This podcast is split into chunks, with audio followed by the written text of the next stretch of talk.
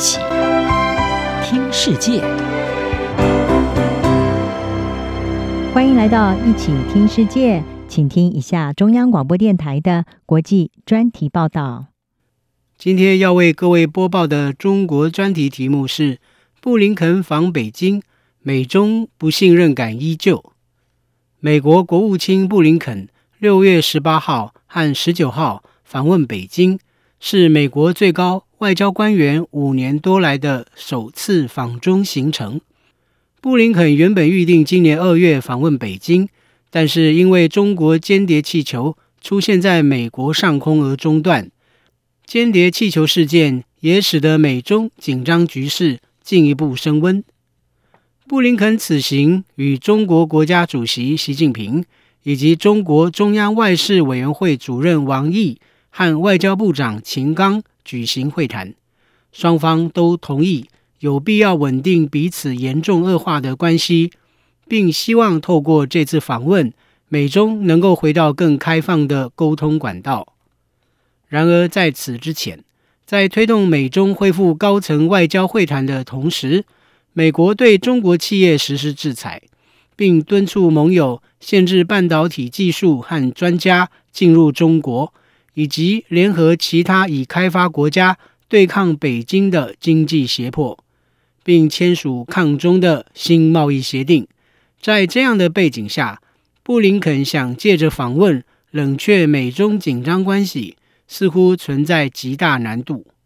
华盛顿邮报专栏作家沙鲁尔撰文指出，无论布林肯在北京期间的言论如何，美国和中国的战略家和政策制定者都将对方视为竞争对手，并认为某种形式的竞争已无可避免。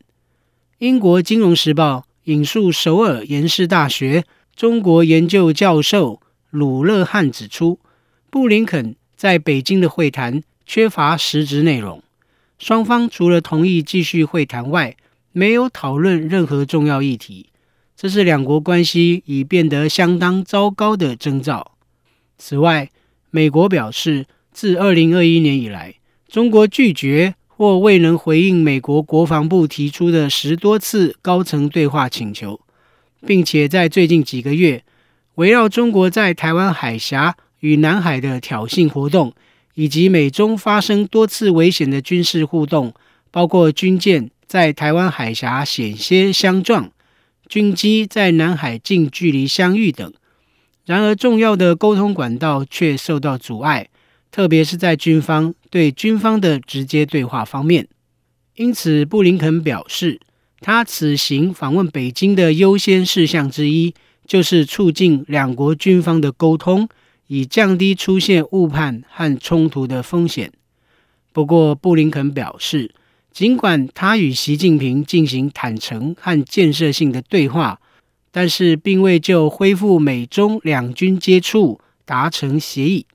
美国智库大西洋理事会史考克罗战略安全中心印太安全倡议主任加劳斯卡斯指出。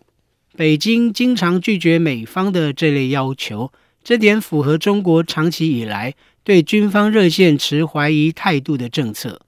包括经常暂停热线，或是在危机时刻拒绝接听热线。因此，他认为几乎没有理由期望北京会接受布林肯要求恢复中国和美国之间的双边军事交流。另外，美国总统拜登曾于五月底表示，华盛顿与北京的关系应该很快可以解冻。然而，两国关系交恶非一日之寒，似乎不是布林肯访问北京一趟就可以融冰。美国史丹佛大学学者齐凯利表示，从短期来看，双边对话有助于向北京澄清美国的利益和能力。但是大多数问题不会仅仅谈一谈就能解决。事实上，美中关系已跌至如此低谷，解冻之路布满荆棘。亚洲社会政策研究所中国分析中心执行主任吉尔认为，美中相互不信任是关系回温的最大障碍。尽管美中在应对癌症等公共卫生挑战、减缓气候变迁带来的破坏，以及共同应对全球南方的发展挑战等，愿意携手合作，但是吉尔指出，两国的解冻前景面临着一个冷酷的事实，也就是在地缘政治上，美国和中国彼此极度不信任。因此，他认为，在可见的未来，美中关系仍将处于冰冻状态。